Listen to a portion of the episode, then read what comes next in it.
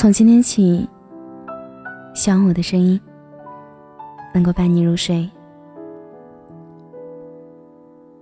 晚上好，我是小仙丹。龙猫里说，懂事的孩子往往让人心疼。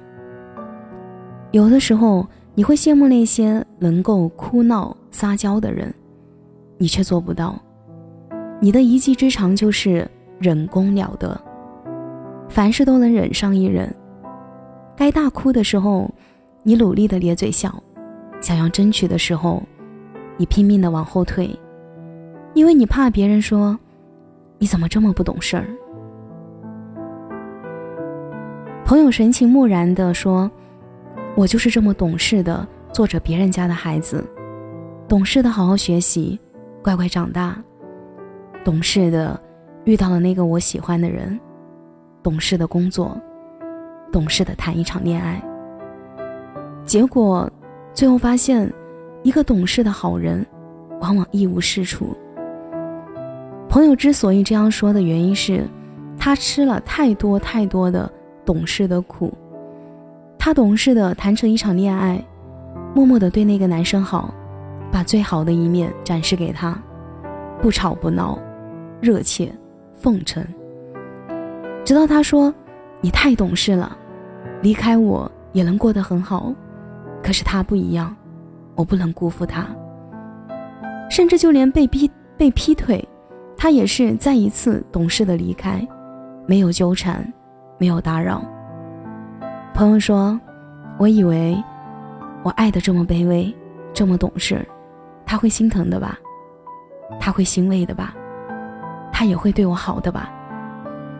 却不知道从什么时候起，好女孩最后只能得到一个好字，而坏女孩却能得到所有。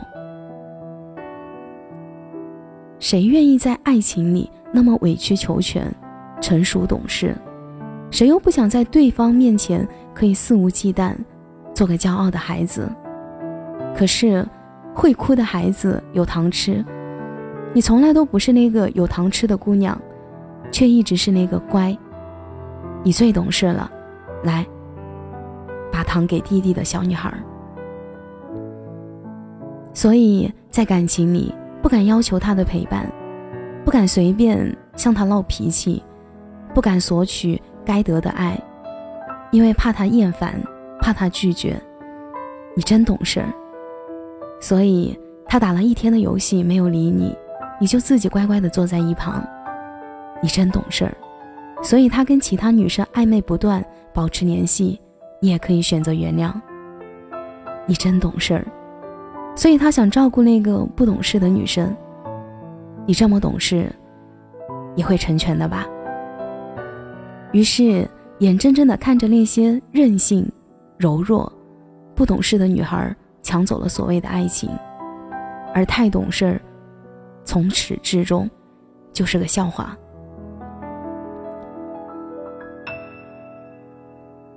少年说里其中一集，一个十六岁的女孩，也是在一场假自我下的负重前行。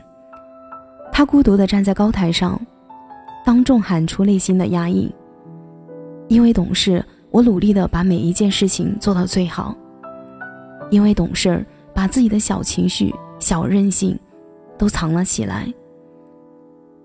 站到台下的妈妈听到女儿这样一段话，瞬间泪崩。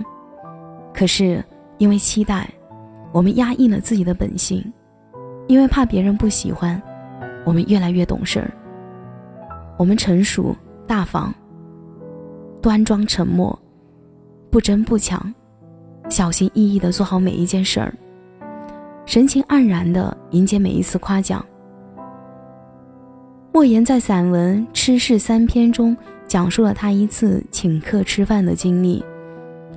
几个人一起去吃烤鸭，吃到一半的时候，莫言首先把账结了。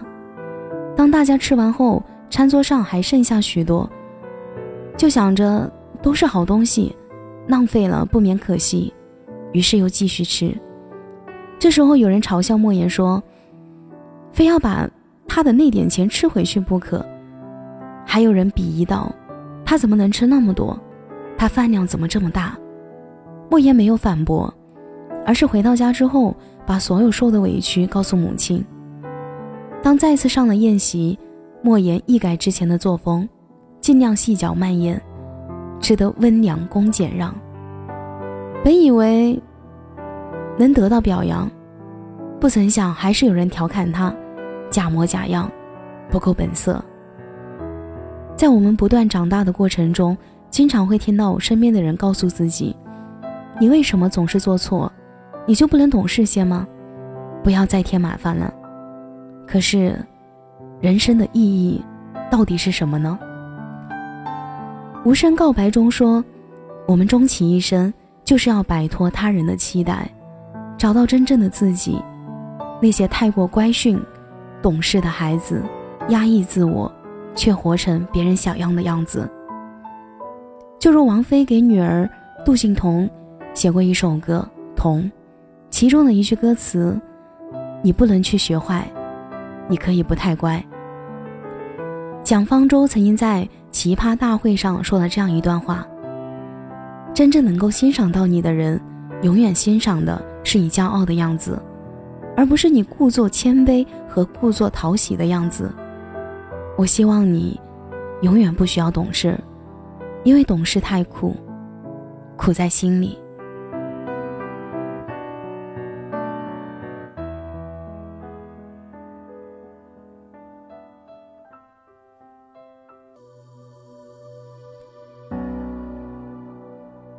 感谢您的收听，我是小仙丹。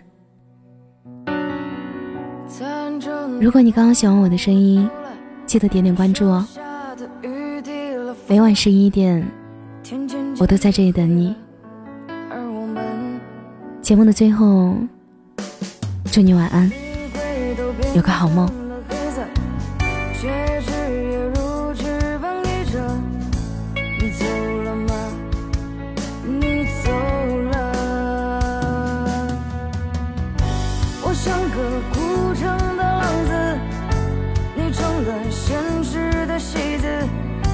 求求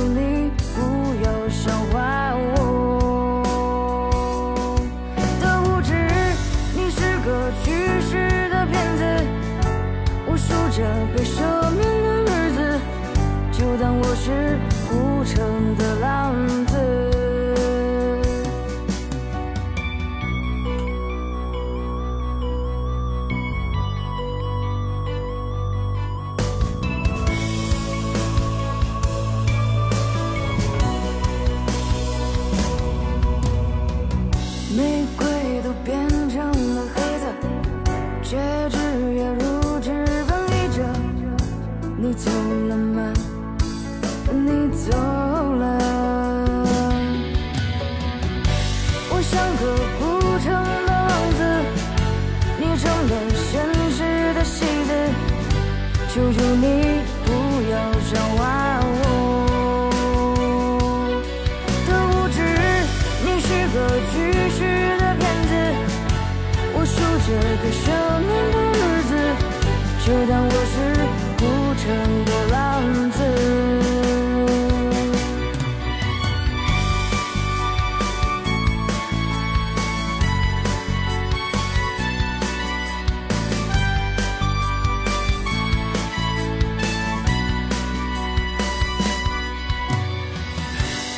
像个孤城的浪子你成了现实的戏子求求你不要笑话我的无知你是个举世的骗子我数着被赦免的日子就当我是